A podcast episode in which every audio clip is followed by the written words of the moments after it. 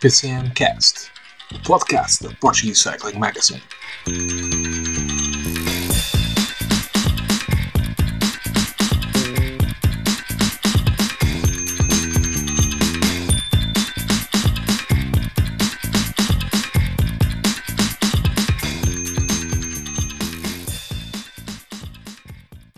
Olá a todos, sejam bem-vindos ao 19 episódio do PCMcast, o podcast da Portuguese Cycling Magazine. Desta vez sem nenhuma música dedicada eh, em especial a algum corredor do, do pelotão, mas se, se tiverem alguma sugestão. eh, podem, podem sempre enviar, nós estamos aqui abertos a, a sugestões, como sempre. Repetimos esta semana eh, a dupla da, da semana passada. Os nossos amigos Paula e Nuno Ferreira andam ocupados com as suas vidas profissionais.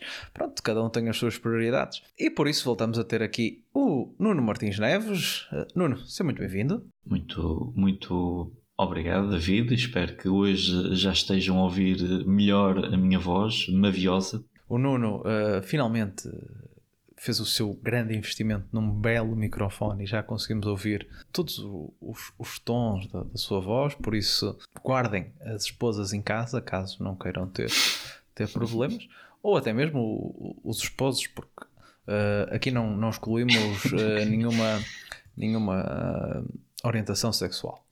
Exatamente. E temos também, de novo, o Eduardo. Olá, Eduardo, como estás? Olá David, tudo bem? Olá para todos aqueles que nos ouvem. Confesso que estou aqui com alguma inveja do Nuno. Está tá espetacular a voz dele, Ah, mas, mas darei a resposta devida no- nos próximos tempos para ver se iguala essa qualidade de som que ele que ele está a demonstrar agora. pouco a pouco vocês desse lado também nos vão poder ouvir cada vez melhor. Isso é também o que eh, fazemos para o nosso podcast também aumenta um bocadinho a sua, a sua qualidade. Uma boa qualidade de som acaba sempre por ser eh, primordial para quem está desse lado eh, desfrutar de um bom programa. Um programa que esperemos seja ao nível das corridas que nós, que nós temos tido. Eu acho que agora não vale a pena. Eu, eu tentava sempre puxar um bocadinho pelo, pelo programa, a dizer hoje vamos ter um grande programa. ou- eh, mas acho que já não vale a pena, porque o nível que, que tem sido ultimamente em termos de, de corridas, acho que quem está desse lado já sabe, praticamente todas as semanas, semana após semana, eh, nós vamos ter a oportunidade de ter, eh, ter belos programas com belos debates sobre a atualidade do, do ciclismo maioritariamente internacional, mas também nacional. E começando por eh, ciclismo nacional, destacar a volta a Portugal do futuro e eh, com a vitória do, eh, de um costarriquenho eh, da, da equipa espanhola é Sax, Gabriel Rojas. E para lerem tudo sobre esta volta a Portugal, eh, passem no nosso site portuguesecyclingmagazine.com porque o nosso amigo Tiago Ferreira seguiu atentamente esta, esta volta a Portugal do futuro e eh, esteve inclusive presente na, no sábado à partida a, falar, a conversar com alguns dos corredores, nomeadamente este Gabriel Rojas, um dos um do o grande vencedor, acabou de nesta segunda-feira de colocar um, um artigo eh, com um resumo da prova e também uma análise aos ciclistas mais, mais surpreendentes, por isso para ficarem a conhecer aí os jovens que podem vir a dar cartas na- nas estradas portuguesas, passem, passem por lá e leiam este, este resumo da volta a Portugal do futuro. A nível internacional, em termos de voltas, foi semana de volta ao País Basco. Uma corrida que quase sempre tem etapas boas que dão gosto de ver a quem está deste lado. Esta, e desta vez não foi exceção. Vitória de Daniel Martínez da Ineos eh, na classificação geral, seguido de Ionis Aguirre e também de Alexander Vlasov, eh, numa corrida com seis etapas, a primeira para Primoz Roglic, a segunda para Julian Alaphilippe, terceira para Pello Bilbao, quarta para Daniel Martínez, quinta para Carlos Rodrigues da Ineos, que foi a sua primeira vitória como profissional, e a última etapa, chegada à Arrate, uma etapa verdadeiramente espetacular, foram praticamente 50 km eh, de tirar o fogo, com vitória de Ionis Aguirre, uma vitória dramática. Ele caiu praticamente 4 km do final, levantou-se, chegou ao grupo da frente e, sendo um, local, conhecendo o final como, como a palma da sua mão, obteve a vitória e uma vitória muito importante para, para a Cofidis numa, numa grande corrida do Internacional.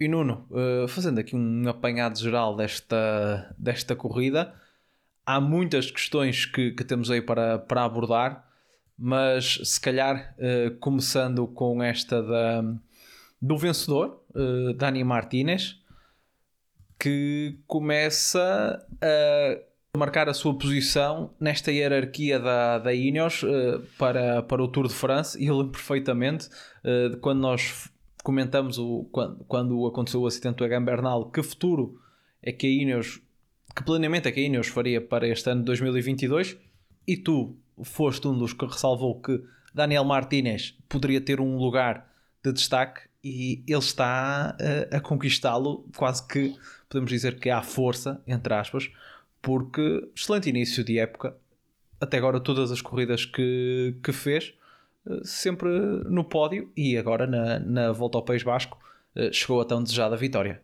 Sim, um, ehm, foi um visionário. Uh, não, mas agora mais a sério. Ele faz pódio no, na volta ao Algarve, faz pódio no Paris-Nice e, e, vence agora a Itzulia e, e, e, remata aqui uma grande exibição da Ineos que para mim, até mais do que a vitória do, à geral do, do Dani Martins, é o grande destaque, porque vimos uma, uma Ineos a reinventar-se um pouco e a, a, conseguir não só a vitória à geral e também a classificação dos pontos, como também a vitória do Dani Martínez e também do, do Carlos Rodrigues. Uh, mas sim, o, colombiano acho que está numa, numa forma fantástica. Uh, continuo a achar que ele tem potencial eh, para ser um dos líderes da, da Ineos numa das grandes voltas, até porque não, não me parece que, que o, que o Egan Bernal vá voltar assim tão cedo, e, e por que não arriscar uh, num colombiano que tem dado boa, boa conta de si, uh, tem batido, tem-se batido contra bons, bons adversários, uh, apesar daqui nesta Itzulia não termos tido aquele que, será, que seria a partida o, candidato uh, Roglic a lutar pela, pela classificação geral, não sei se, se, por, se por opção tática, se, se, por, um, eh, se por outras razões, uh, mas uh, ele esteve na luta e foi um dos que mais destacou.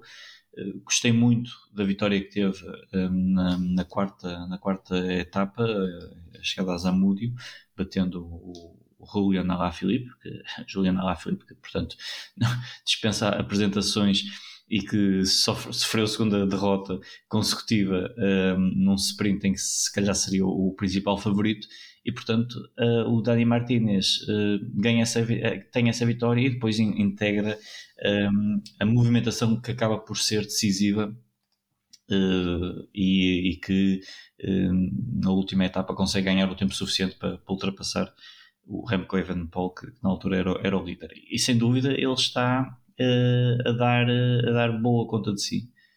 Uh, está a ganhar o seu espaço. Um, ehm, numa Ineos que, tirando um Carapaz que também está num crescente forma, não estou a ver uh, Geraint Thomas, Adam Yates, mesmo tal, a conseguirem rivalizar com, com este colombiano e que, sem dúvida, se não for um dos líderes na, na, nas grandes voltas, uh, será um erro para mim de, da parte da Ineos.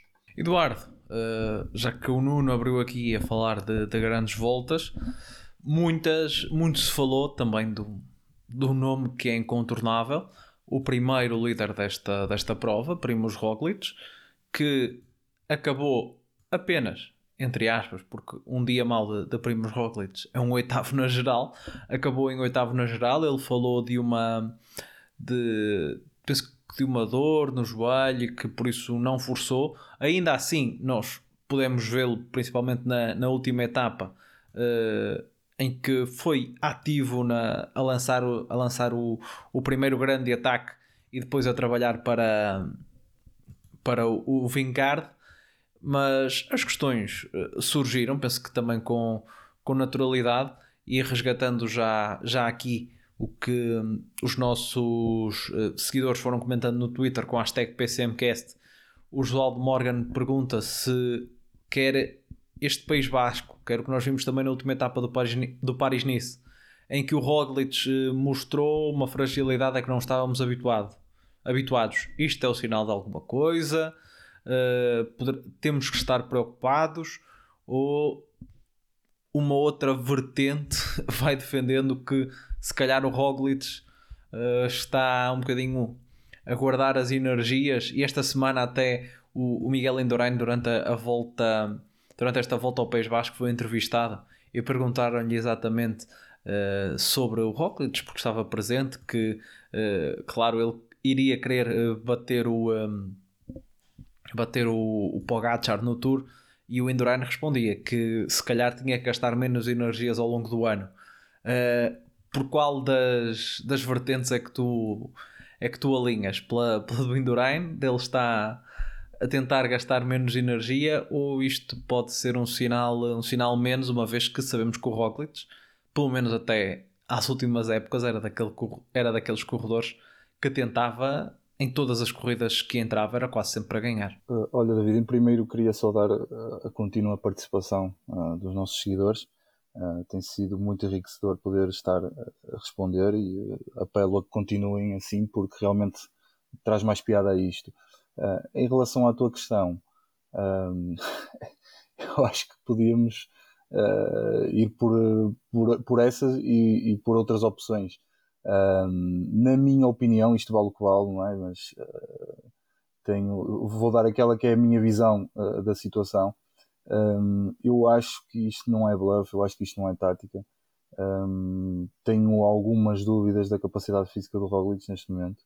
Um, acho, eu acho que a mentalidade dele vencedora, e como tu disseste há pouco, uh, nos últimos anos temos verificado precisamente isso. Em tudo que entra também tenta sempre ganhar. Um, é óbvio que ele esteve ativo e, e até nesta última etapa ah, foi ele a lançar o primeiro grande ataque, na, ainda na primeira subida à Ratten, mas uh, eu noto alguma fragilidade. Uh, poderá ser só aquilo que é a minha, aqui é a minha ótica, mas não o vejo com a mesma consistência, com o mesmo equilíbrio que, que víamos nos outros anos. Foi aquela, aquela particularidade no, no Paris-Nice, também na última etapa, mas nesta Itzulias, exceto naquela primeira etapa em que ele ganhou o contrarrelógio de forma inequívoca, mas tenho notado qualquer coisa de menos bom. Uh, e nós fizemos uma comparação, e essa comparação é quase que é obrigatória com o, com o Tadej Pogacar. Uh, é verdade que o Tadej, uh, em tudo aquilo que tem entrado, tem demonstrado um poderio enorme, um bocadinho ao contrário do que o Roglic está a fazer. E se fizermos uma antevisão ao momento de agora, ao momento de hoje, uh, diríamos que o Roglic neste momento não tem pernas para o, para o Tadej Pogacar. Duvido que seja bluff, mas até pode ser. Uh, se assim for, ainda bem, porque é bom para, para o espetáculo e é, e é bom para manter pelo menos uh, algum suspense quanto à vitória final no Tour. Uh, se realmente se confirmar que as coisas não estão bem para aquele lado, um, então poderá realmente levar aqui um grande arrepio do, do Pogachar na, em França.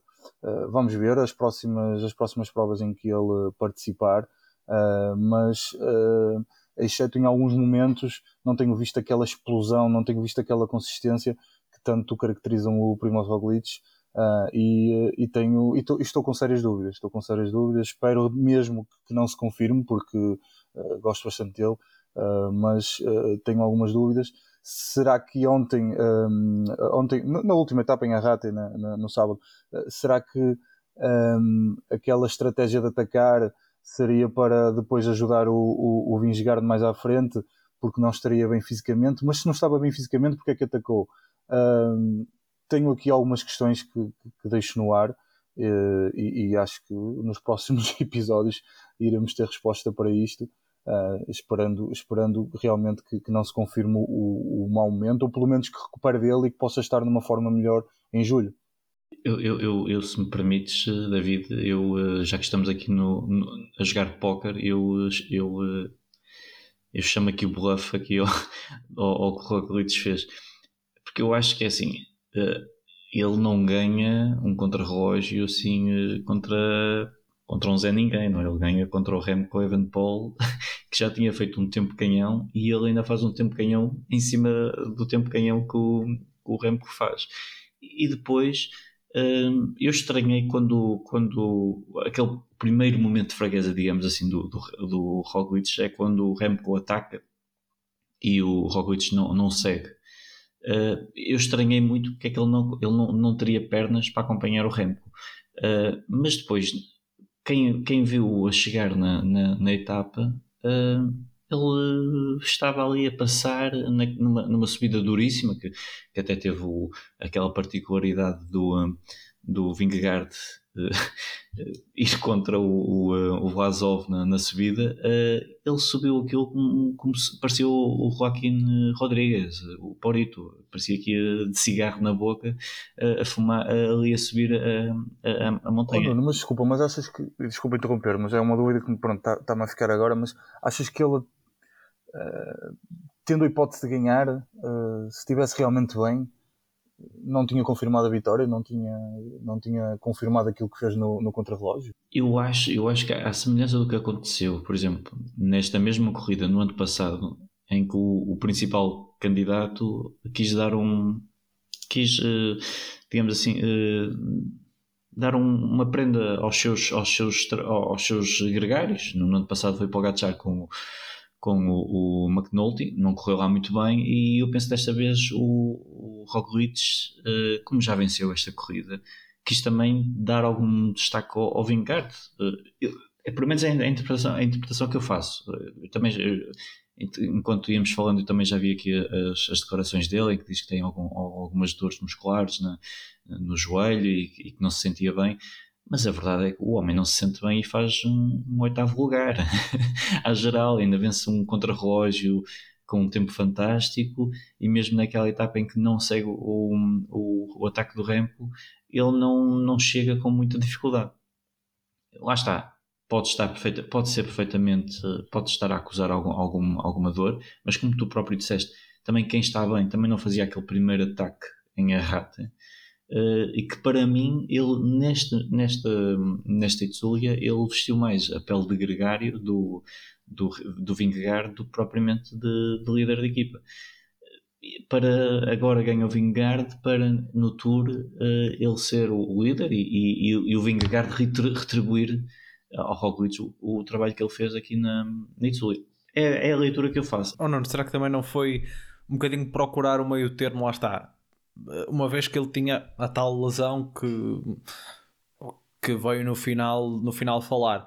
Talvez se ele fosse ao máximo e forçasse tudo o que dava, pudesse estar na discussão da corrida, mas se calhar ele e a equipa, como também tinham a solução do, do Vingard, decidiram fazer aqui um, um controle de esforço. Ele, na, como falaste, se calhar no contrarrelógio foi mais a fundo também para testar no contrarrelógio, porque tinha ali uh, o confronto com o Remco, que seria um bom, um bom medidor uh, de como é que estão as coisas em termos de contrarrelógio para, para o que vem aí na, na temporada.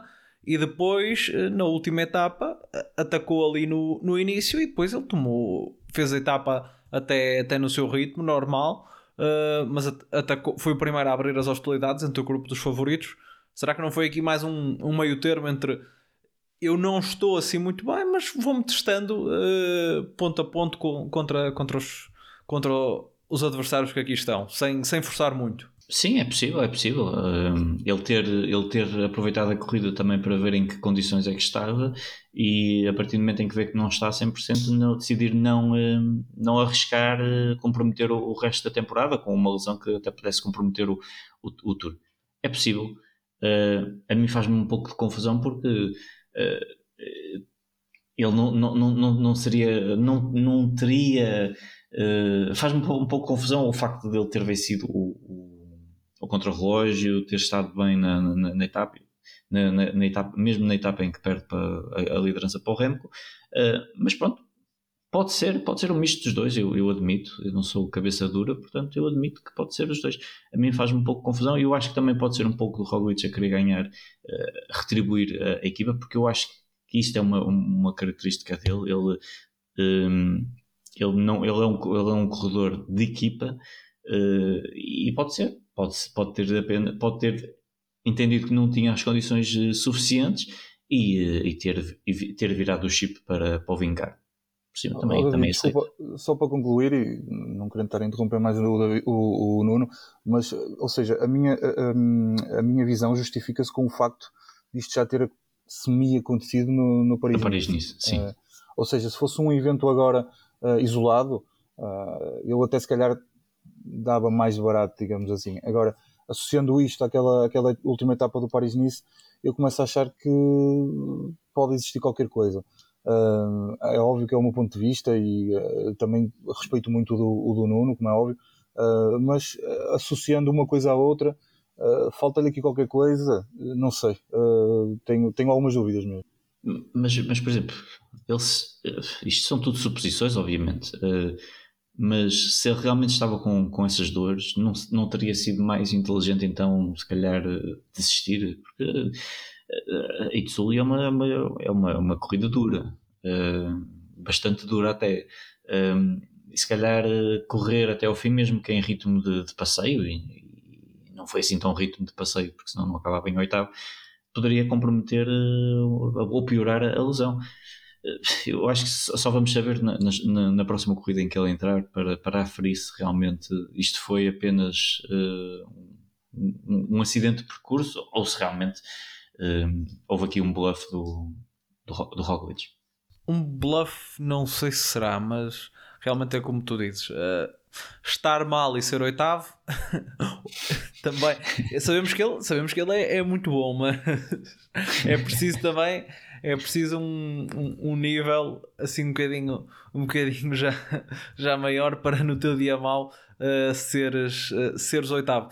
Quem também não teve um dia uh, nada bom uh, foi o, o Henrique Mas e o Yoda Cycling perguntou se há coisa mais Movistar do que a queda que, que aconteceu com o Henrique Mas e com o Nelson Oliveira na, na última etapa, na, na etapa decisiva, quando o Henrique Mas uh, ia para, para fazer as pazes com o público espanhol que tanto gosta de o, uh, de o criticar por ele ser pouco atacante. Ele seguiu os primeiros ataques, o tal do Roglic e outros na, na subida do, na, na primeira passagem pela na primeira subida à Rate.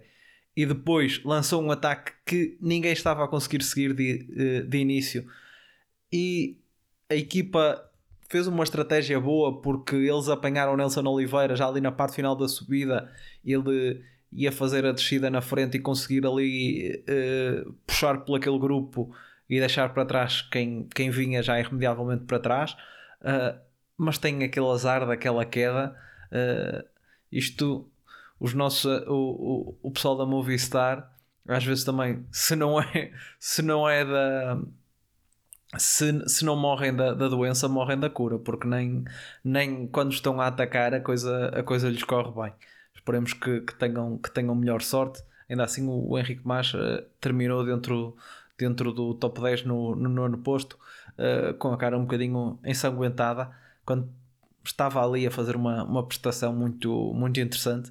Eu que sou no Twitter muito seguidor da, da comunidade espanhola também. É, é aquela que nos é mais próxima geograficamente. Eles são muito críticos com o Henrique Mas, precisamente por esta questão de não atacar tanto. E no dia em que eu, que eu estava a ver, pronto, este homem vai fazer as pazes com, com os críticos, tem, tem aquele azar. Olha, não sei quem é. E por falar em críticos e fazer as pazes com, com os críticos, Remco Evenepoel, quarto lugar final. Uh... Eduardo, dá para fazer as pazes com os críticos? Foi uma corrida onde nós vimos, eu diria que alguns fantasmas uh... Uh... serem derrubados em relação ao Remco Evenepoel. Acho que ele não foi tão precipitado como, como já tinha sido em momentos anteriores.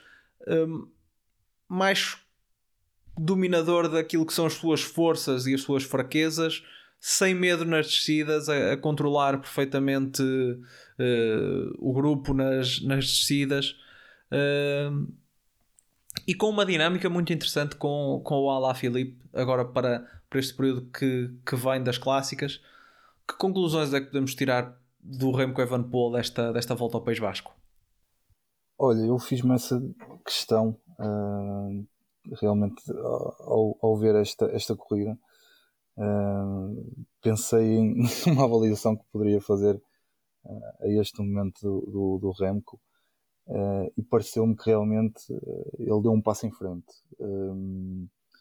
Em primeiro lugar, porque manteve aquilo que já faz normalmente, que é estar sempre muito atento no pelotão, dar uma ajuda sempre que possível aos seus colegas na, naquelas pontas finais um, e uh, principalmente acho que conseguiu minimizar os danos uh, quando a montanha uh, se inclina mais. eu tenho aquela ideia e, e, houve momentos em que se calhar acabei por confirmar isso e apesar de parecer um contrassenso face àquilo que eu disse inicialmente de que teria dado um passo em frente, eu continuo a achar que Uh, quando, quando, as, quando as rampas inclinam muito, ele tem dificuldades claras, não consegue acompanhar. E enquanto não evoluir essa, esse handicap que ele tem, se algum dia irá conseguir evoluir, eu acredito que sim, porque ele ainda é muito jovem, mas ele realmente não consegue ir ao choque e às vezes faz-me parecer um bocadinho, ou faz-me lembrar um bocadinho o João Almeida nesse aspecto. Uh, realmente, quando as coisas inclinam imenso, uh, ele, ele nunca consegue dar uma resposta cabal uh, aos seus adversários. Contudo, um, a verdade é uma, ele nas, nos últimos tempos tem-nos habituado a perder bastante tempo quando escola e ele conseguiu seguir ao seu ritmo, minimizou danos. nesta última etapa chegou a poucos segundos do, do, um, do Isaguirre. Um, controlou, como disseste bem, nas descidas. Parece-me estar a ganhar uh, ou a recuperar alguma da confiança que perdeu depois daquela queda na, na Lombardia. Um, e se assim for, se ele conseguir perder esse medo, uh, essa atitude perante, perante a descida, uh, poderá, poderá realmente no, no futuro um, ter uma palavra a dizer uh, em, em, voos mais altos. Porque realmente a descer hoje em dia nós sabemos que as diferenças são cada vez maiores. Quanto às subidas, é, é uma incógnita que fica, David. Não, ainda não consigo tirar uma conclusão uh, definitiva. Parece-me realmente que ele continua a ter muitas dificuldades quando, quando os outros atacam uh, em, em, rampas mais inclinadas, uh, mas também é verdade que nesta Itzulia ele, ele deu um, um passo em frente. Parece-me estar a melhorar. Não sei se, se, é só uma questão de forma ou se é realmente neste, neste terreno que ele, que, ele está a dar, que ele está a dar uma resposta mais forte.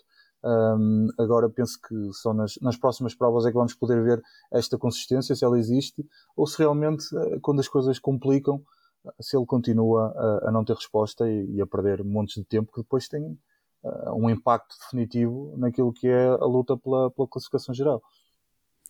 Nuno, uh, sobre, sobre o Remco e também um bocadinho sobre, sobre a Quick Step, algo que eu acabei por, por pensar foi. Eu acho que a Quickstep está uh, também a, a querer pô-lo um bocadinho à prova ou melhor. Não sei se, se é entre ele e a equipa que decidiram isso. Também não estão a querer um, facilitar muito no sentido em que uh, se calhar sabemos que a, a, melhor, a maior força dele até é no, nos contrarrelógios e que não se beneficia tanto das tais uh, rampas tão duras como disse até o, o, o Eduardo. E aparentemente, uma volta ao País Basco não seria uh, a corrida mais uh, apropriada para potenciar essas, essas características. Como, por exemplo, se voltarmos atrás, o terreno Adriático em comparação com Paris-Nice. Paris-Nice tinha um contrarrelógio mais longo e tudo mais, e eles escolheram uh, levá-lo ao terreno Adriático. Achas que há aqui também uma, uma decisão de tentarem ir em busca de um, das provas que o coloquem mais uh, desafio naquilo que ele não é tão bom? Sim, uh, eu, eu, vejo por, por dois lados.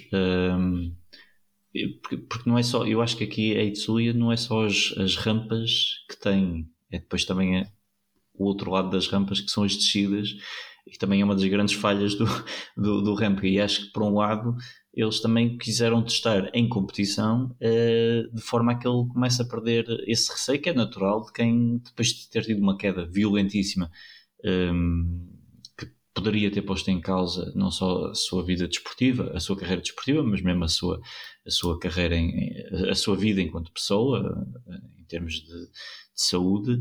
Um, e portanto, se calhar estão a, a colocá-lo em situações que ele não se sente tão confortável para ver como é que ele consegue reagir, porque de facto já sabemos que ele num contrarrelógio só é batido por uh, Roglic, por Pogacar, uh, por Gana, portanto, uh, pelos grandes nomes do, do contrarrelógio da atualidade.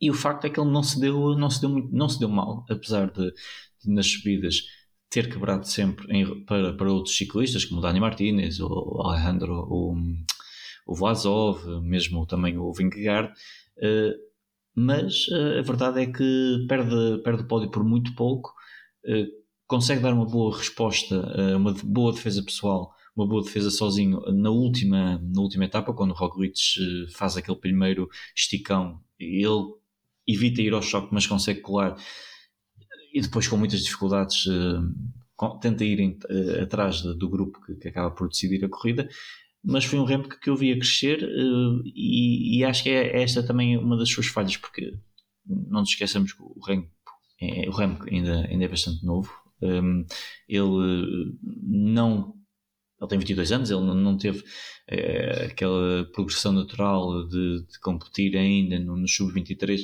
que acaba sempre por ganhar alguma alguma sabedoria, alguma, alguma matreirice, alguma leitura de, de, de corrida, uh, ele acabou por passar esses, essas etapas à frente uh, e depois teve o azar da, Lombardia, que o atrasou em muito a sua progressão, não só como ciclista fisicamente, mas também uh, psicologicamente e, e, taticamente. E eu acho que aqui a, a Quickstep está a ter essa, essa, essa forma pedagógica de, de colocá-lo perante dificuldades para ele conseguir superar as suas maiores debilidades. Por outro lado, uh, coloca novamente a, a, nu, uma coisa que já, já, já, já sabíamos desde, desde os anos em que o Almeida competiu, discutiu a, a volta à Itália, é uma, é uma quick step que tem que fazer muito, tem que ter mais, mais gente para, para a montanha, tem que ter mais ciclistas um, eh, talhados para, para, uma, para, para, etapas de, de uma semana, para, para grandes voltas, porque assim torna-se muito difícil, eh, seja o Remco, seja o João, eh, sozinhos contra o mundo.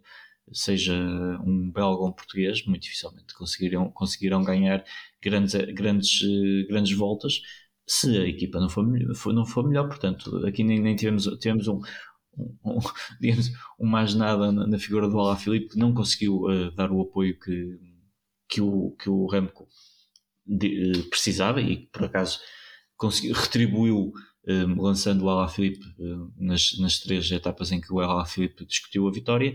E portanto há aqui muito trabalho da Quick Step. Se algum dia quiser uh, dar a possibilidade do Remco de discutir seja o que for numa, numa grande volta tem que, tem que fazer muito para, para melhorar o pontão.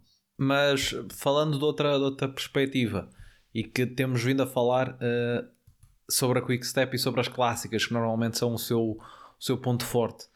Esta dupla Remco Ala Filipe para estas clássicas da, das Ardenas que se avizinham uh, pode ser uma coisa que dê frutos, porque a Quick Step está em, um, com falta de vitórias, é algo que vimos, que vemos, um, temos falado na, nas últimas semanas, e agora apresentam-se para, para as clássicas das Ardenas. Uh, a Amstel já foi por causa desta troca de, de datas entre Paris-Roubaix e a Amstel Gold Race, mas eles vão os dois correr, a Flash Brabançona, a Flash Wallon e a, e a Liège-Bastogne-Liège certamente é, uma, é um duo que vai, que vai mexer um bocadinho com, com aquilo que vão ser o desenvolvimento das clássicas das Ardenas. Uh, não sei, Nuno, se concordas com esta, com esta questão. Depois também, uh, colocar aqui um bocadinho de as coisas em perspectiva, lembrar que, por exemplo, no ano passado, para a altura dos campeonatos do mundo, aquelas, aquelas conversas do, do Sr. Eddie Merckx a dizer que o Remco era um individualista e que não trabalhava para ninguém,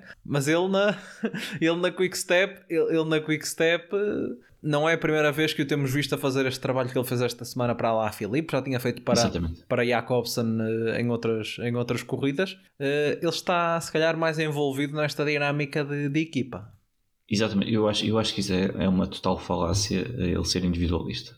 Eu, eu acho, e, e, o que também esteve na gênese disso também foi aquela prestação miserável da, da, da Bélgica nos campeonatos do mundo, em que houve aquela confusão toda, Van Aert, Remco, uh, porque eu acho que o Remco já deu provas vezes suficientes que quando tem que trabalhar para alguém, trabalha para alguém. E, quando ele trabalha, ele não só trabalha, ele dizima completamente o pelotão, porque ele quando se coloca na, na cabeça do pelotão a meter, a meter, tempo, a meter uh, ritmo, eh, não há quem não há quem consiga não há quem consiga resistir.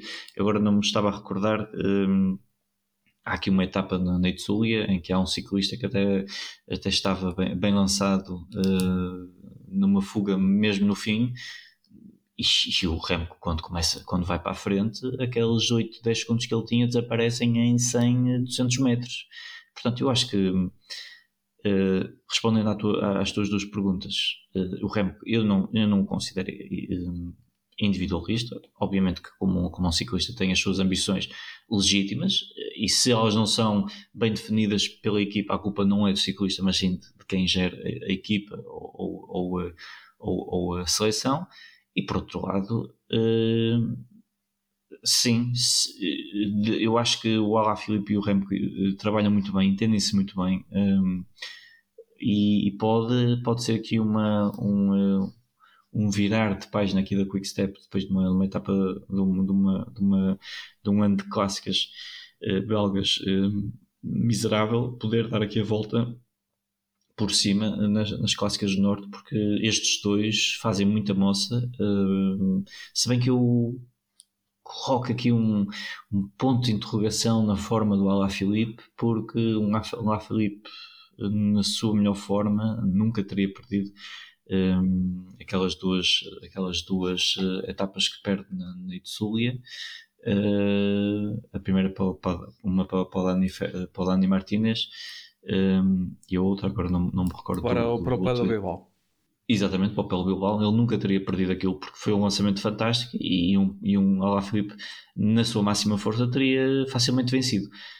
Um, Portanto, eh, eu acho que sim, são uma boa dupla. Eh, a minha, o meu ponto de interrogação é na forma em que o Alaphilippe está e se vai estar uh, em condições para discutir um, estas, estas clássicas das Ardenas. Já a meio desta semana vamos ter a resposta, porque a Flash Brabanson disputa-se dia 13. Eduardo, não sei se também olhas com bons olhos para esta, para esta dupla de Alá Filipe e Remco Evenepoel para, para as clássicas de Ardenas, se o senhor Lefebvre pode estar aqui uh, contente de ter, ter visto estes, estes dois a trabalhar bem juntos na, nesta, nesta volta ao País Basco. Sem dúvida, é, é uma dupla a ter em conta e não só para esta época como para as próximas. Pode-se pode -se criar aqui um, um duo uh, especialista nesta, neste tipo de, de corridas.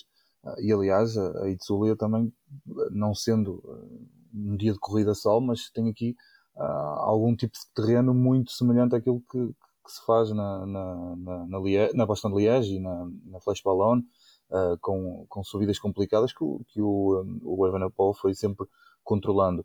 Uh, agora, a questão aqui é, e a concorrência? Permitirá que eles tenham sucesso? tenho algumas dúvidas, tenho algumas dúvidas. enquanto, enquanto tivermos lá senhores como o Pogacar a lutar pela vitória, todos os outros vão ter que fazer um esforço a dobrar para conquistarem sucesso. por isso, é uma dupla a ter em conta, sim, acho que é um, uma parelha muito boa para este tipo de provas. Uh, mas uh, vamos ver o que é que vai dar porque tem lá, tem lá concorrência a valer, tem lá concorrência valente e, uh, e as coisas não vão ser fáceis. Sinceramente, na minha ótica, acho que vão dar luta, mas vai ser difícil, vai ser difícil clássicas das Ardenas para ver nas próximas, nas próximas semanas. Se bem que já vimos uma este, este domingo com a Amstel Gold Race, edição feminina e edição masculina. Uh, Nuno, vamos passar aqui, uh, antes de, de, irmos à edição masculina, falar um bocadinho da, da edição feminina, que teve vitória da italiana Marta Cavalli, uh, corredora da Française de Jeux. Uh, Française de Jeux que lembro-me quando nós, no início da época, estávamos a falar dos equipamentos. Teve o seu equipamento uh, muito elogiado e não é, não é para menos. Mais uma vez, uh, referimos que este equipamento da Française de uh, uh, feminina é verdadeiramente muito bonito e que subiu ao lugar mais alto do pódio desta, desta Amstel Gold Race. Uma corrida mais uma vez marcada por aquilo que tem sido a dinâmica nestes último, nestas últimas clássicas e nas principais corridas uh, do, pelotão, do pelotão feminino. Uma marcação muito grande entre Amnik van Vleuten, uh, ou melhor, Annemiek van Vleuten a tentar atacar e SD Works numa marcação muito grande contra, uh, contra ela. Foi assim na Ronde van Vlaanderen, foi assim na Strade Bianchi, principalmente nessas, nessas duas. E se uh, na, nessa, nessas duas primeiras ela, uh, Works tinha saído por cima, porque a Lotte Kopecky venceu as duas. Uh, desta vez foi uma terceira parte a tirar os dividendos com a vitória da com a vitória da, da Marta Cavalli que na, num final que uh, a Amstel Gold Race aproveita para fazer um, um bocadinho isto tem um percurso uh, ligeiramente distinto porque o final da corrida feminina é aquele clássico final que estávamos habituados a ver também na corrida masculina com o Kalberg e depois ali uns 2 km planos até ao fim, que dá sempre ali uma incerteza, um, uma luta do gato e do rato interessante naqueles 2 km e que viu a Marta, a Marta Cavalli uh, aproveitar exatamente essa incerteza e a, e a vencer. Uh, foi um, um dia uh, que uma terceira parte conseguiu tirar proveito dessa, dessa, dessa batalha entre Annemiek van Vleuten e SD Works. Foi uma, foi uma corrida extremamente atacada. Uh, os últimos 15, 20 km, uh, aquilo foi, foi demoníaco porque eu estava a acompanhar, eu estava, estava, a preparar o, estava a preparar o almoço e ia acompanhando a corrida e, e o, penso que era o Frederico Barto que estava a fazer o, os comentários, uh, ele estava.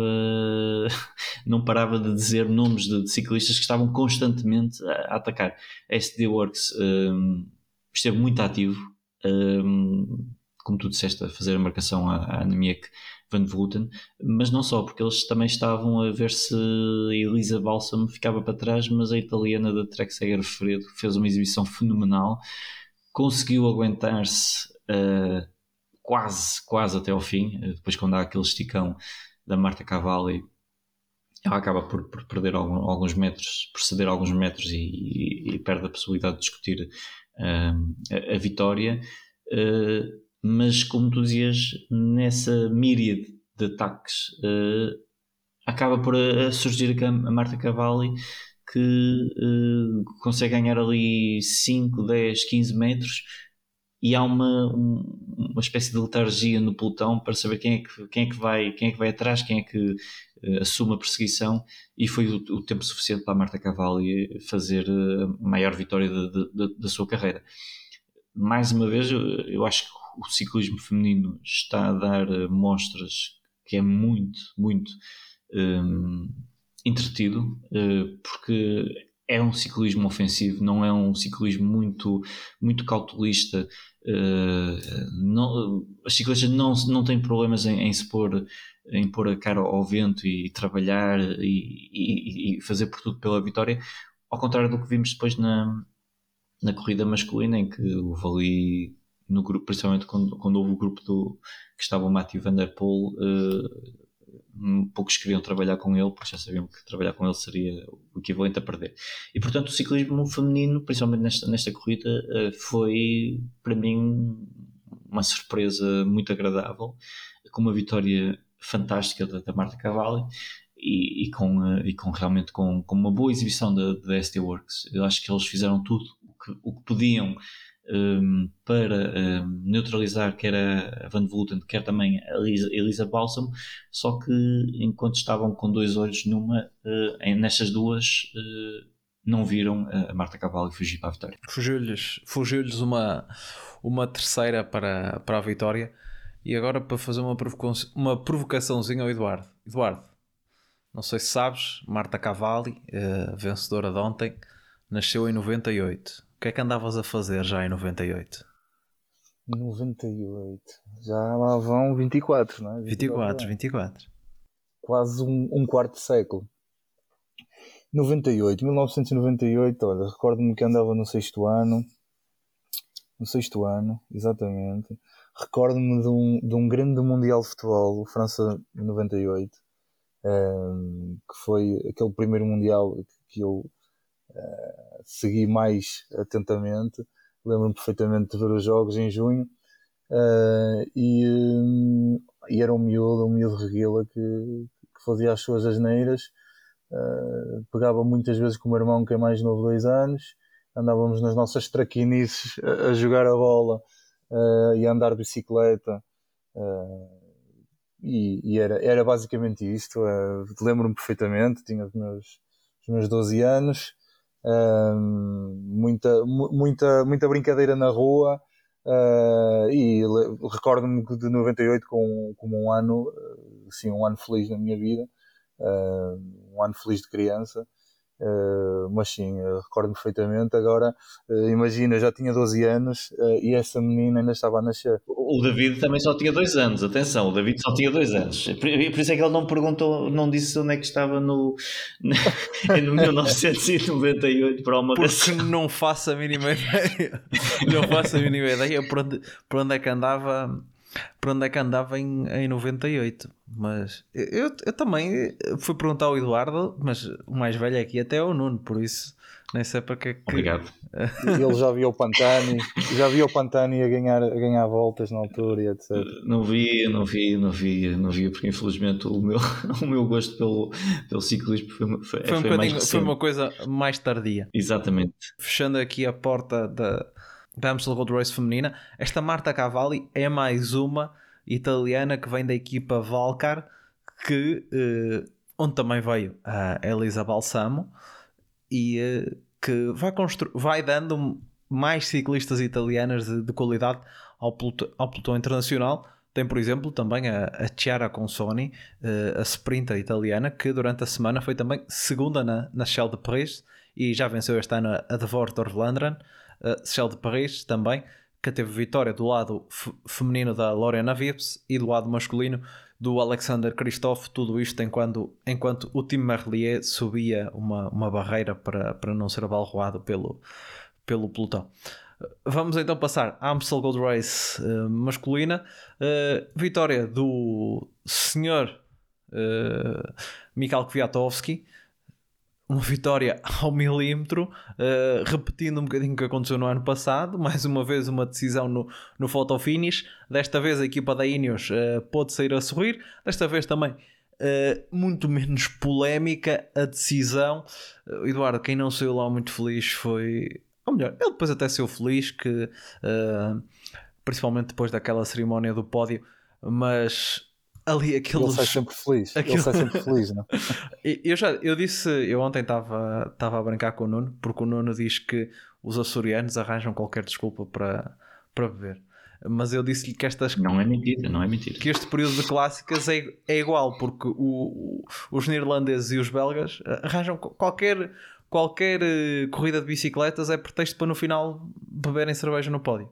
É impressionante. Uh, Eduardo, só para, só para acrescentar, e eu também disse isso lá no grupo, uh, isto é uma razão histórica, porque há partes de, dos Açores que também foram colonizados, foram colonizados, tiveram cá pessoas de, da Bélgica e muitos, muitos dos de alguns, alguns apelidos aqui de pessoas são de, de pessoas de, de, da Bélgica, das, da Flandres, da, da Valónia, portanto Está tudo interligado, está tudo interligado. Oh, David, eu agora deixava uma questão muito importante, que é, vocês sabem por que motivo é que o, o Pogacar não foi à, à Amstel Gold Race?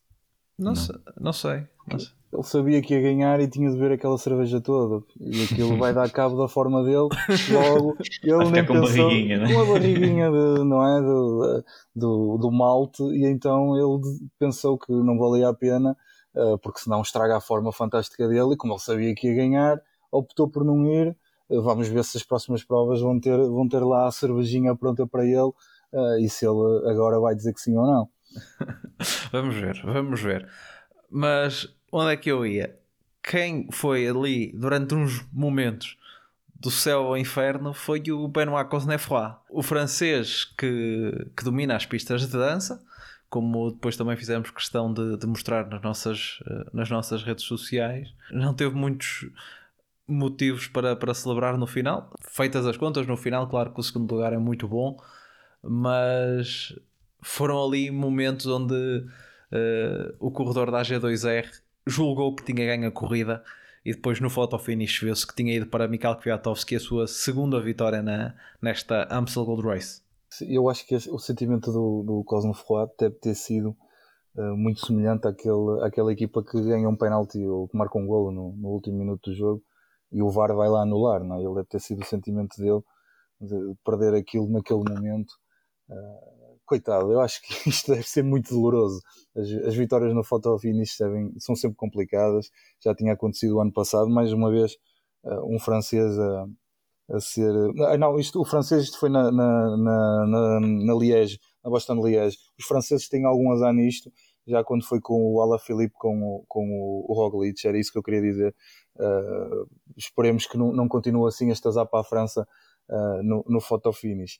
Uh, mas sim, é, isto é extremamente doloroso. Caiu para o, para o Kwiatkowski, acho que também foi bastante merecido. Um, foi uma, foi uma, uma prova bastante animada, muito disputada. Um, e como disseste, bem decidida no photo finish.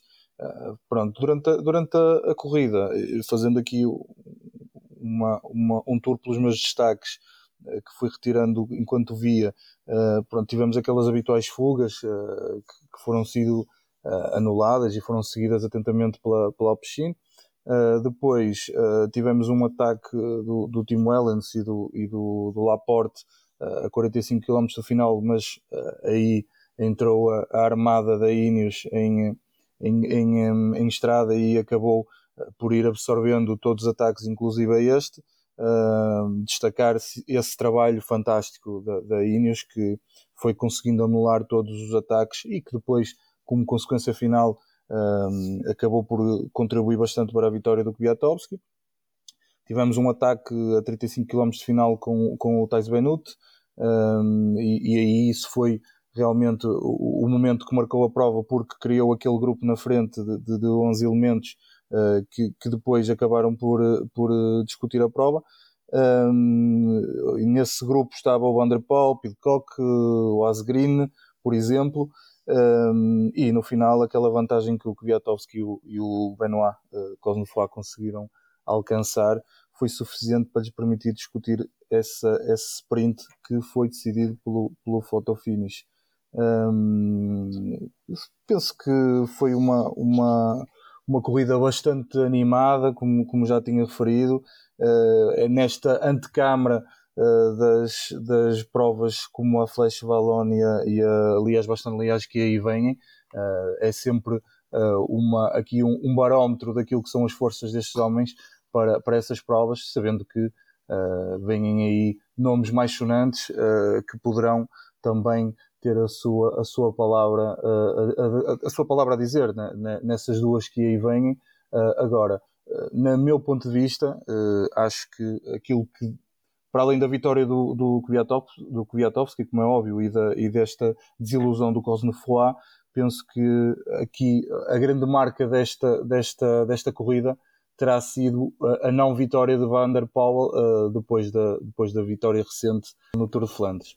Nuno, aqui o, uh, o Eduardo falou da, da Amstel um bocadinho como antecâmara para, para as outras clássicas de, das Ardenas e acho que a corrida acabou por sair um bocadinho prejudicada por esta troca que aconteceu no calendário, fruto das eleições uh, francesas, onde o senhor Macron e a, e a senhora Le Pen vão, vão disputar agora, agora a segunda volta. Acabou por ter uma start list sem tantos grandes nomes, não teve Van Aert, não teve Pogacar, não teve Roglic não teve Alá Filipe e outros que, que estiveram na, também na, na, volta ao País Vasco e que se calhar poderiam, poderiam estar aqui e devido a essa presença acabaram, acabaram por não estar, por exemplo o Michael Woods, o Diego Lissi, que são corredores que, que são destas características, ou, até o David Gaudu, terceiro na, na Liège Barton do, do ano passado. Corrida diminuiu um bocadinho de interesse até do público em geral, eu não vi muita gente a uh, muito empolgada com, com esta corrida. Não sei se,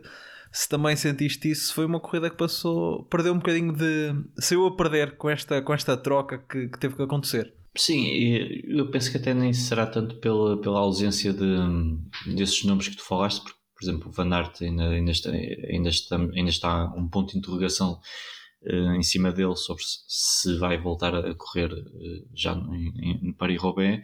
Um, e outros nomes uh, pronto, escolheram, escolheram ir para, a Itzulia, também, também estiveram em bom plano lá, portanto uh, não seria por aí. Eu acho que acabam por perder um pouco por ficar aqui encavalitada entre a volta a volta a Flandres e Paris-Roubaix. Acaba por ser tipo um corpo estranho no meio destas duas corridas que têm uma dinâmica muito própria e muito semelhante uh, e acaba talvez por causar alguma, alguma, alguma estranheza.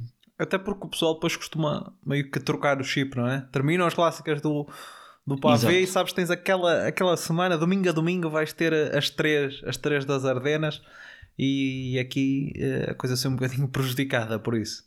Exatamente, eu, eu acho que foi mais por isso, porque mexeu-se aqui na dinâmica do, do calendário. Até, até, poderia ter resultado, mas na minha opinião não, não resultou. Um, porque há uma cadência. Isto é como trocarmos uh, as, as, as, corridas de preparação para a volta a Flandres ou para Paris-Roubaix e tiramos uma corrida dessas e metermos agora no meio das, das clássicas das, das Ardenas ia, soar, ia soar estranho e fora do lugar. E acho que é o que acaba, acabou por acontecer aqui na Amstel Gold Race, Gold Race que é uma, é, uma, é uma pena, porque este novo traçado que eles, que eles, que eles uh, têm, acho que é um, trouxe outra vida trouxe outra vida uh, à corrida tinha nomes interessantes tinha o Matthew Van, Matthew, Matthew Van Der Poel que, que ainda por cima é da terra e conhece aquelas, aquelas estradas como ninguém, mas talvez faltava outro grande nome para também trazer um pouco. Temos o, o Thomas Pidcock, mas ele não, não tem tido uma vida fácil nestas, neste, neste ano, apesar de no ano passado ter, ter discutido a, a vitória com o, o, o Van Aert. Eh, de qualquer das formas, do ponto de vista de quem ficou no conforto da sua casa e não teve que ir para a estrada, para a estrada acho que até que por ser uma corrida muito, muito interessante de, de se ver, em que a Ineos, mais uma vez, uh, fez a corrida e eu noto que, tal como já aconteceu na Itzulia, eh, e, e, também na, na, na, vitória do, do Carapaz na, na Catalunha, uma Ineos diferente na forma de abordar uh, as corridas, uh, mais agressiva e está a trazer dividendos, porque nesta, nesta semana eles alcançam o, grande, o, grande lote de, de, vitórias que têm na, na, na temporada em termos do World Tour, eles até, até a Itzulia só tinham duas, Felipe Gana no terreno Adriático e o Richard Carapaz na volta à Catalunha, e nesta semana uh, tem três vitórias e uma, e uma classificação geral. Portanto, podemos estar aqui a ver uma, uma Eneos diferente uh, na forma de atuar, que acabou por, por, por ser muito importante nesta corrida.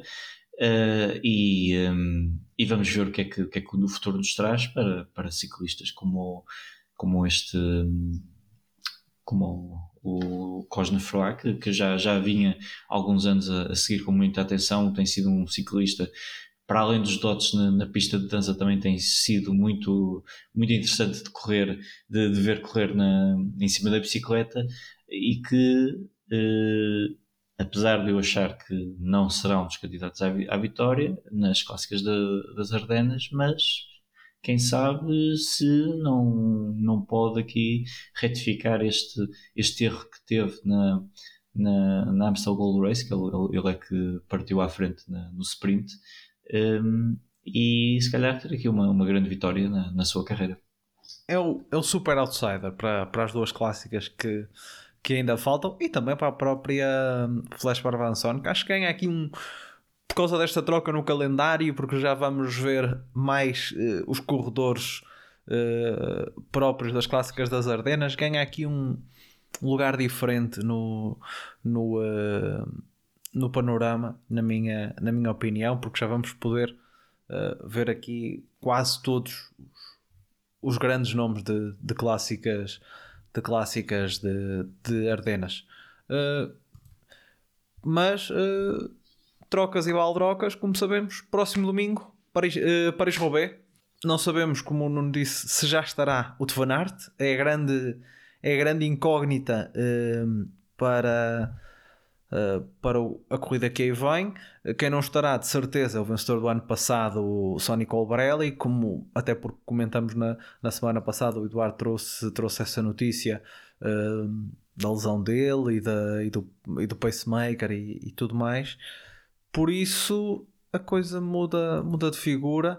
Uh, Eduardo, podemos dizer que é mais uma corrida onde o Sr. Matthew Van Der Poel vai partir uma vez mais como o grande favorito? Ele foi terceiro no, no ano passado. Eu diria que esse favoritismo maior vai depender de, de, de o Van Aert estar lá ou não. Ah, porque se estiver, podemos dizer que se calhar partilhem aqui o maior favoritismo. Um, mas claro que, uh, e até tendo em conta a, forma recente dele, uh, se realmente o Van Aert não estiver, ele é, ele é o principal favorito e, e, vejo que será difícil ganhar, se bem que a Paris-Roubaix é sempre um, uma caixinha de surpresas uh, e tudo pode acontecer. é, uma, é a minha segunda corrida favorita depois da, da, da Bastogne-Liège, por isso estou bastante expectante que chegue domingo. Um, mas falando em favoritos, uh, e, é, e, é isso, e é isso que nos vamos referir, uh, eu acho que devemos também contar com o nome do Laporte, uh, que tem estado também num nível muito alto, e, e, para não sair da mesma equipa, o, o Benuto também é sempre um nome a ter em conta. Um, o, próprio, um, o próprio Florian Vermis, que foi o, o segundo do ano passado uh, contra, contra todas as expectativas, por isso será uh, mais um nome a, a, ter em conta, se bem que poderá ser aqui um, visto como um outsider, porque penso que será muito difícil repetir a, a proeza do ano passado, uh, apesar de, dele rolar muito bem no paralelo. E depois temos aqueles nomes habituais como o, o, o Torgi, o, o Lampard, o, Van Avermaet, o Asgreen e penso que muito importante também o Van Barle, que, que também está num momento de forma uh, bastante interessante e quem sabe uh, não poderá uh, fazer uma gracinha aqui no Paris-Roubaix.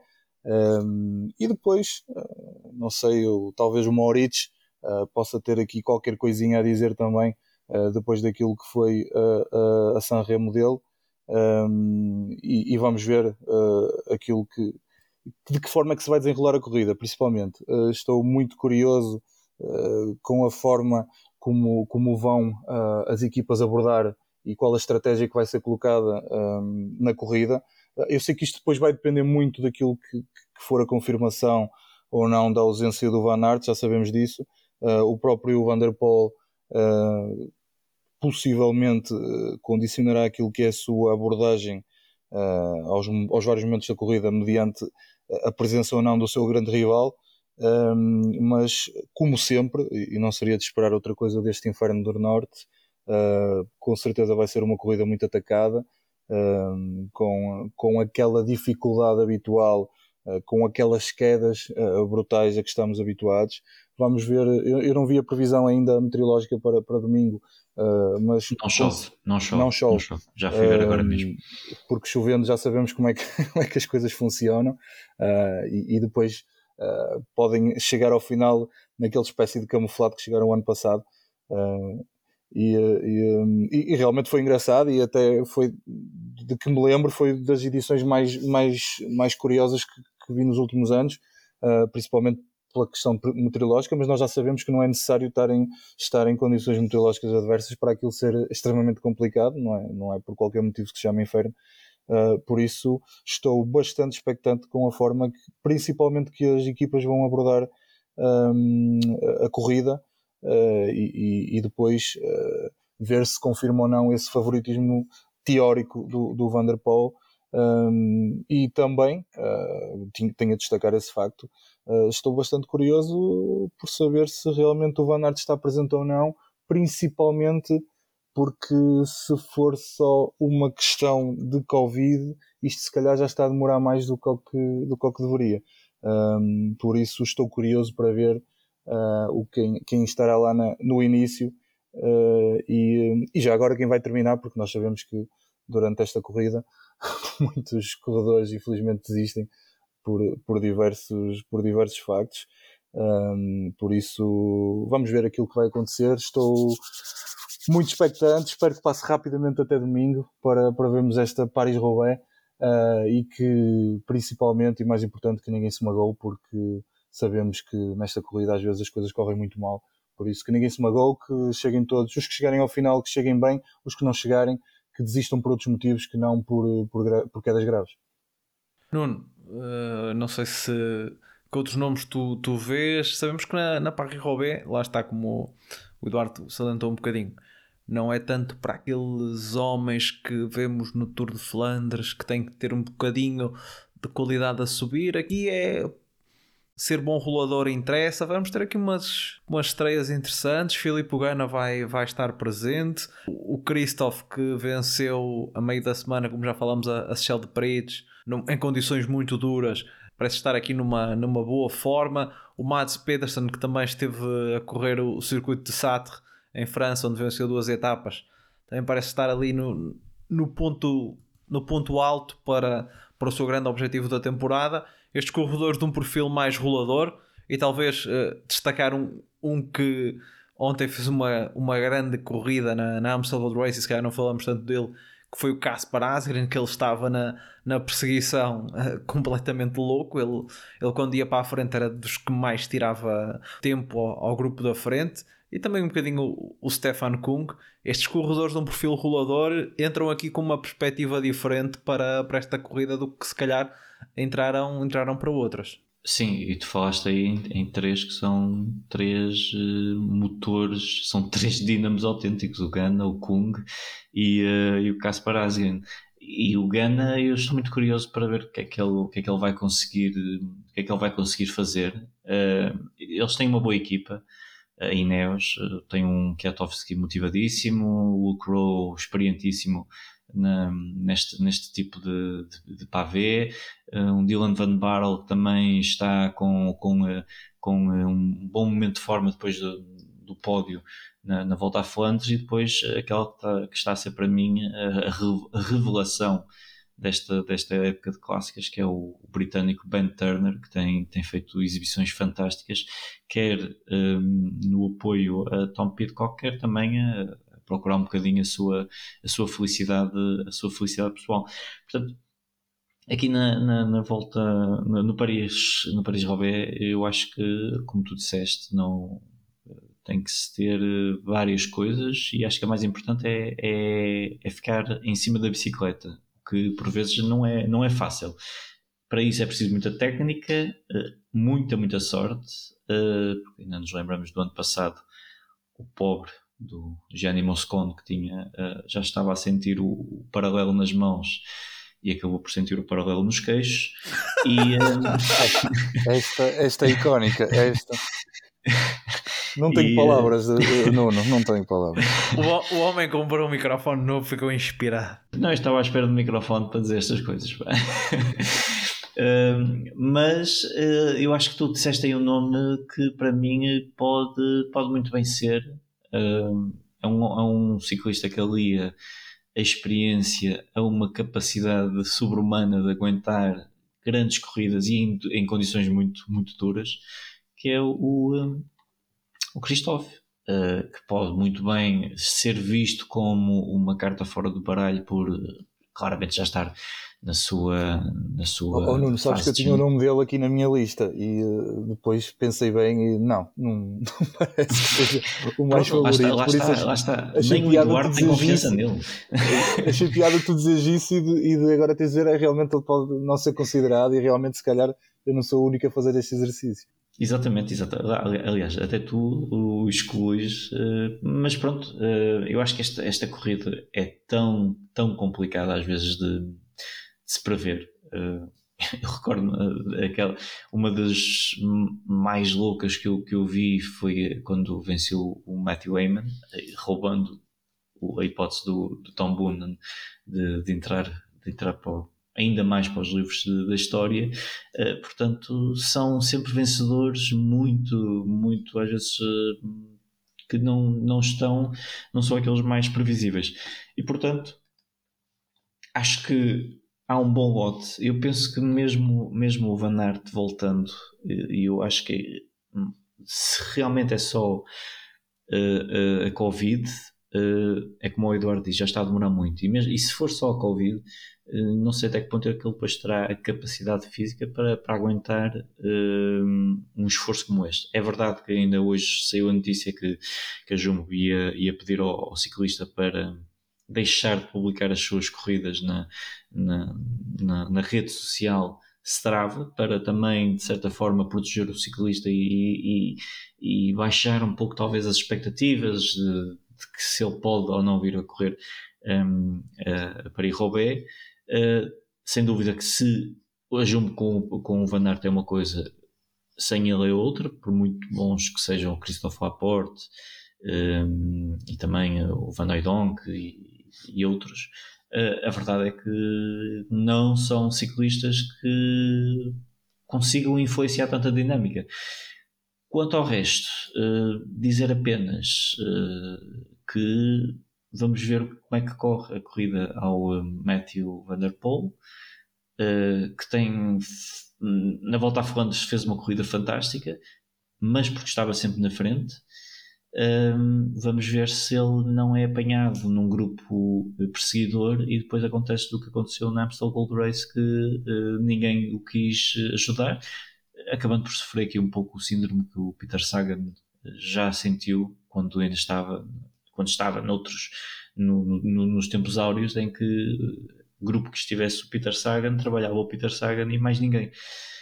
Vamos ver uh, também gostava de ver se o Peter Sagan conseguia uh, virar aqui os relógios do tempo e, e reencontrar-se com, com o ciclismo, uh, acho que é completamente difícil perante as prestações que ele tem, tem vindo a fazer. Aliás, até dentro da, da Total Energia, se calhar apostava mais uh, no Anthony Turgis.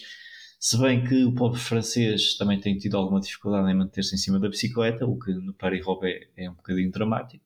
Portanto, eu acho que está, uh, como sempre, apesar de não haver chuva, vai ser um Paris-Roubaix que vai-nos eh, pregar uh, à televisão, já que não podemos estar lá na, nas estradas francesas, e vai vencer eh, certamente aquele uh, o, o, mais resistente. Eu acho que nesta corrida não é o mais forte ou o mais inteligente, é o mais resistente, porque isto é mesmo a corrida de, de, de, resistência. E do lado feminino também vai haver corrida, depois de no ano passado ter acontecido a primeira edição do Barre Roubaix feminino, temos este ano a segunda. Relembrar que uh, é uma das poucas corridas que acontecem em dias separados. A corrida feminina é ao sábado.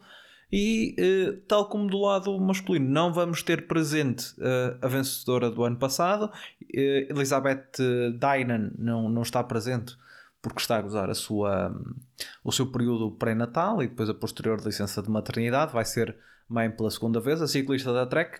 Ainda assim, a Trek apresenta-se como uma das equipas mais fortes, porque leva a campeã europeia Ellen Van Dijk, uh, Elisa Longborghini, que foi terceira no ano passado, uh, Lucinda Brand, que esteve já muito bem na, na Amstel Road Race e que também é uma das melhores do mundo em cyclocross, e é sempre uma, uma comparação que se faz entre o cyclocross e o Paris-Roubaix pela questão de técnica e num pelotão feminino que não está assim tão habituado a, a, correr, a correr estas estradas. No ano passado havia muita expectativa para ver como é que seria a presença dela num Paris-Roubaix, acabou por não acontecer porque ela na altura já estava dentro da temporada de cyclocross. Este ano vamos ter a estreia e realmente a equipa da Trek é muito forte porque ainda tem a campeã, a campeã do mundo Elisa Balsamo e depois provavelmente a, a local Odric Cordon Rago para equiparar-se para a festa novamente SD Works que leva a vencedora do Tour de Flandres, Lotte Kopeck, que aparece aqui para tentar a dobradinha numa equipa novamente muito forte com Chantal Van Den Broek terceira em Flandres uh, uh, quando o Kopecky venceu, também Christine Majeros, uma das melhores gregárias do, do, lado, do lado feminino e outros nomes aqui a apontar. Marianne Vos, que não esteve na Amstel Gold Race, se calhar uh, de olho nesta Paris-Roubaix, do, do enorme palmarés dela, uh, esta ainda não consta. Marta Bastianelli, quinta no ano passado e que este ano tem, tem tido um, bom ano com, com três vitórias.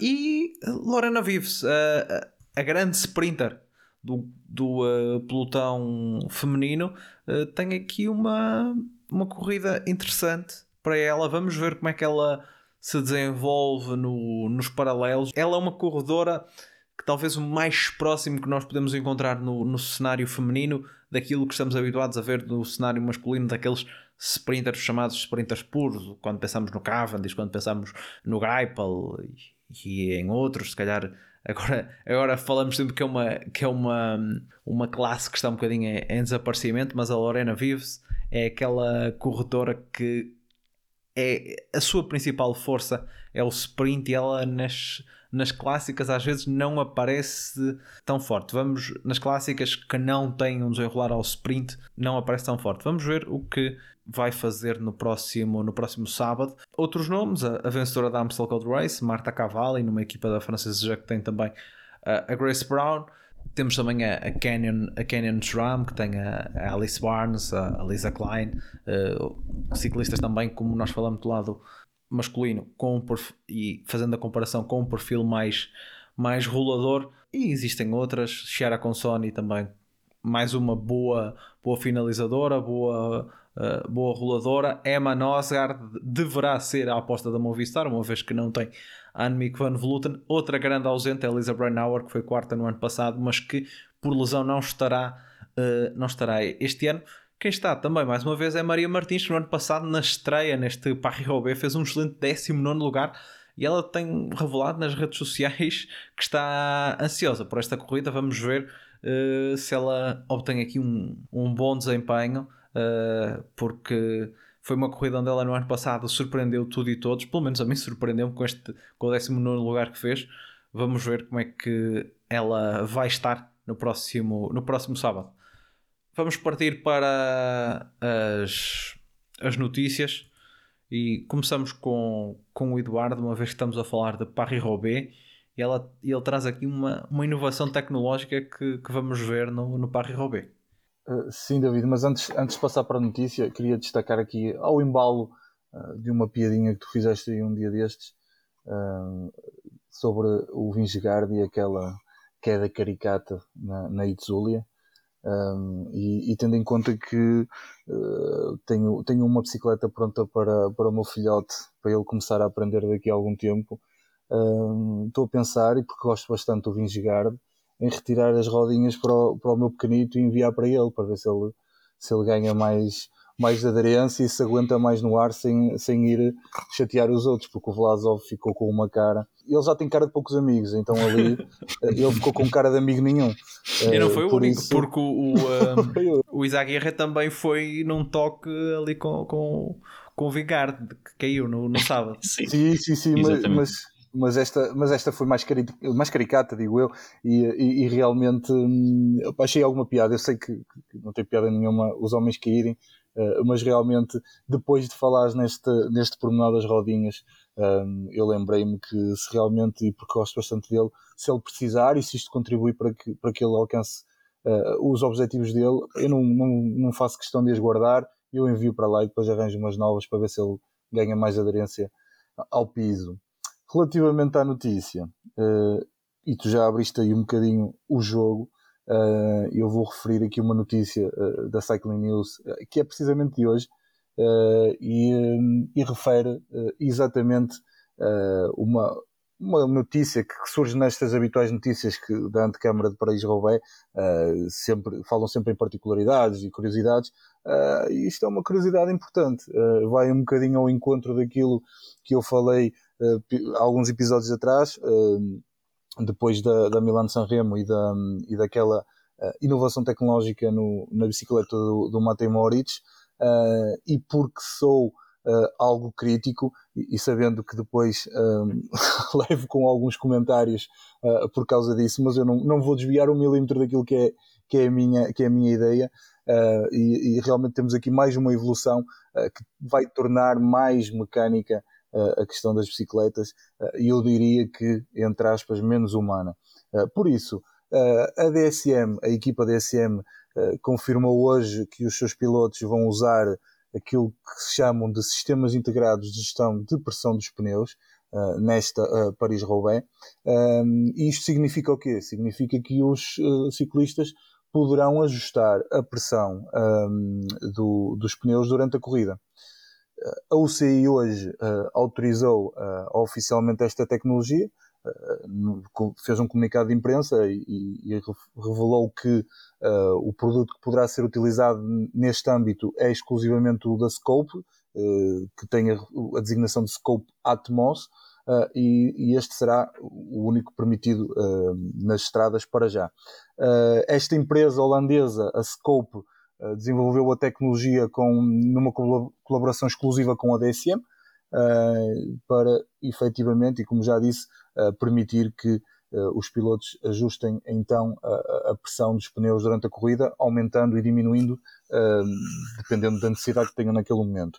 Uh, isto é possível ou surge de, uma, de uma possibilidade que é dada a, par, a, partir de um reservatório de ar que fica alojado no cubo e a partir daqui uh, sai uma, uma mangueira que vai ter ao pneu e estão uma extremidade e a outra que são ligadas por válvulas mecânicas que são ajustadas mediante o, o, o controlo e a indicação que é dada pelo, pelo ciclista.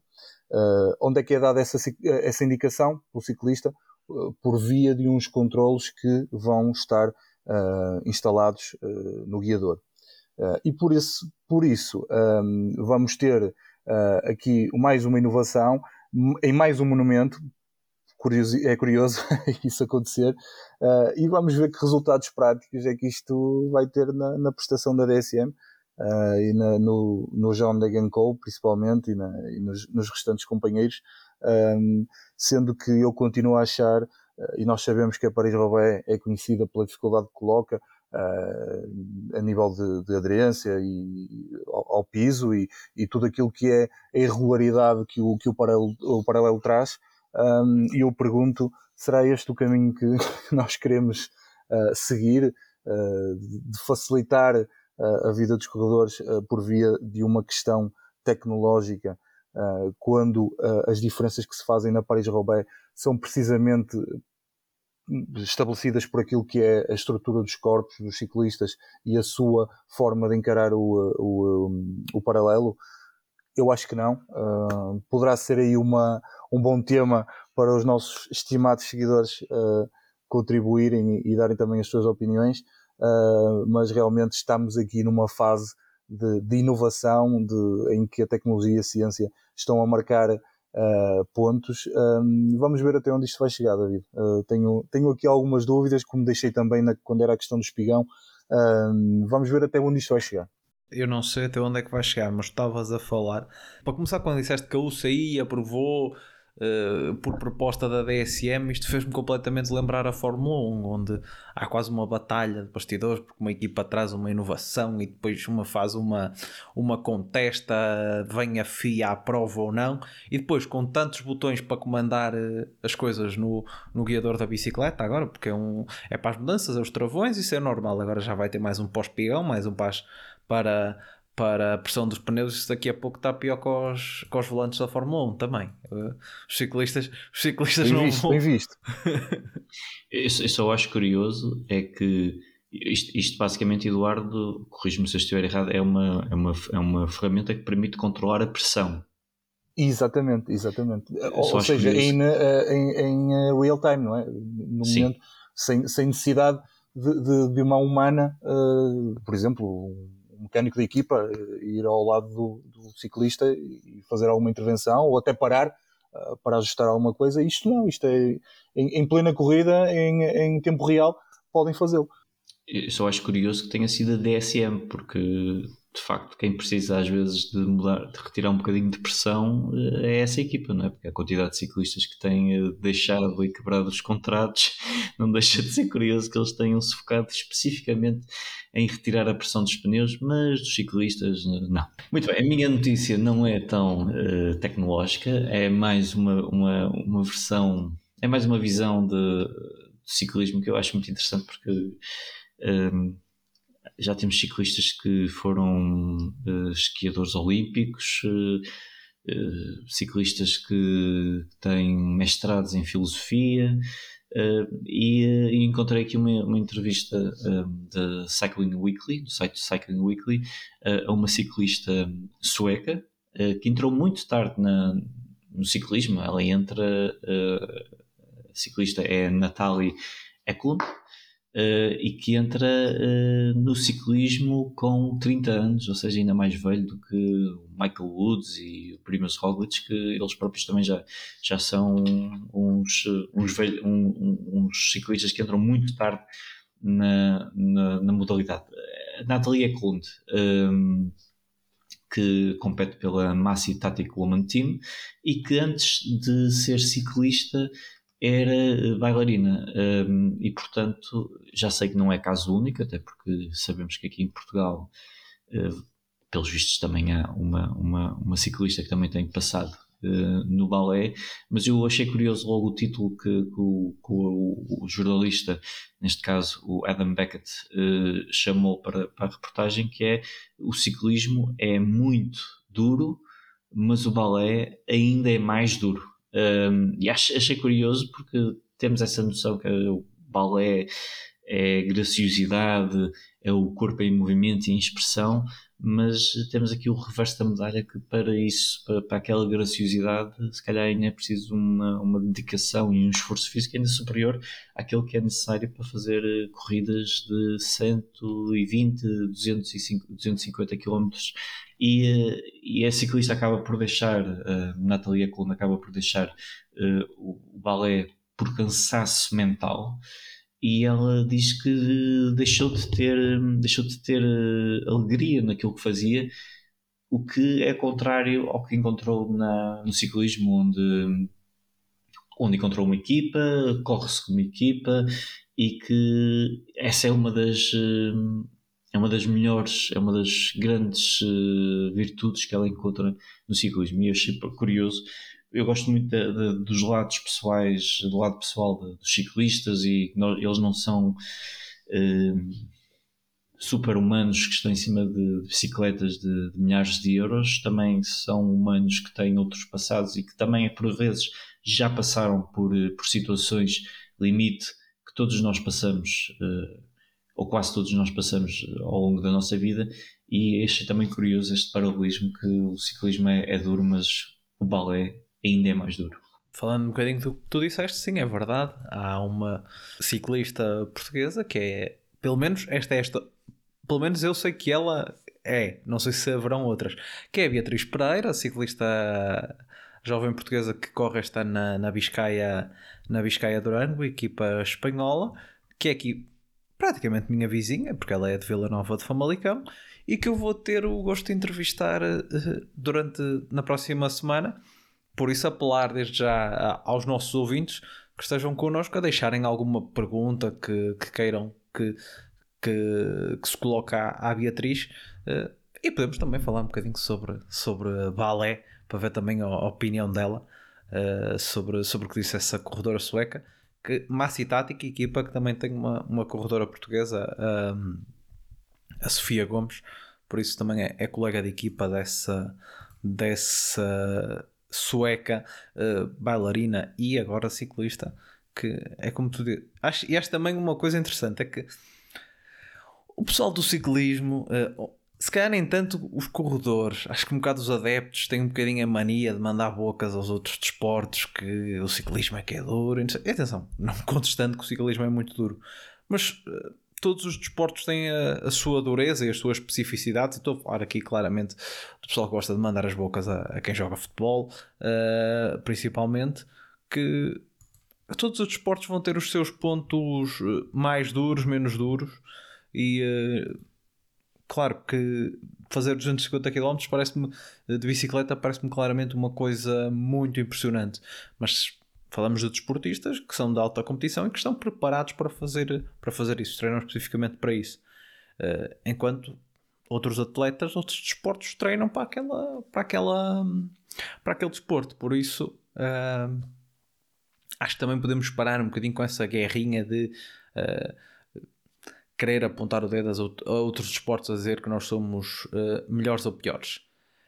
Era isso. Não sei se querem acrescentar mais alguma coisa para o nosso público para esta, para esta semana. Uh, só, só dizer o que tu, só acrescentar uma coisa que tu disseste, eu acho, eu acho que eu concordo plenamente com isso. Eu acho que é, é, entronca também um pouco com, com, o que nós dissemos no ano, na semana passada com a notícia do, do, do Eduardo, a, a, glorificação da, da dor que acontece muito no ciclismo uh, e que por vezes uh, não, não devia ser muito bem glorificado. Eu, eu acho muito bem que, que os ciclistas resistam a tudo, mas uh, às vezes às vezes é parar. Eu por acaso ainda hoje estava a falar com o primeiro primeiro ciclista açoriano a competir na, na volta a Portugal.